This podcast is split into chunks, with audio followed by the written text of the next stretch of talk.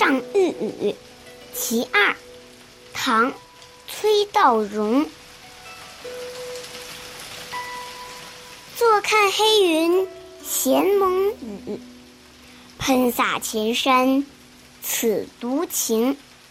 忽惊云雨在头上，却是山前晚照明。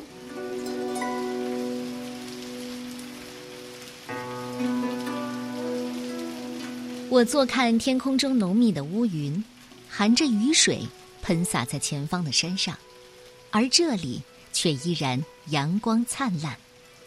忽然，滚滚的乌云夹带着骤雨，已经临泻到我的头上。不过，我却意外地发现，前方青翠的山峰上还映照着一抹夕阳的余晖。坐看黑云的时候，诗人还很从容，一会儿的功夫，忽惊。却是，跌宕转折，这夏天的雨就是这样。接着又是咸又是喷的，乌云可真调皮。一会儿东边日出西边雨，一会儿西边日头东边雨，这雨角转移很快。大自然就是这么神奇。这首诗很容易让我们联想到苏东坡的《六月二十七日望湖楼醉书》。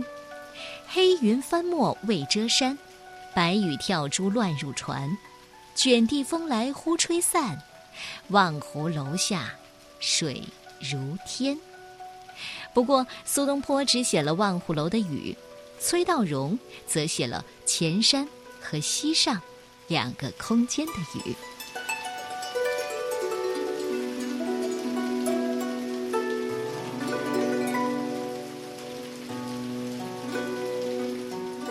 西上遇雨其二》，唐·崔道融。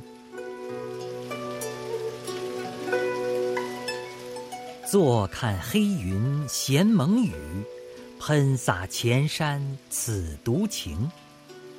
忽惊云雨在头上，却是山前晚照明。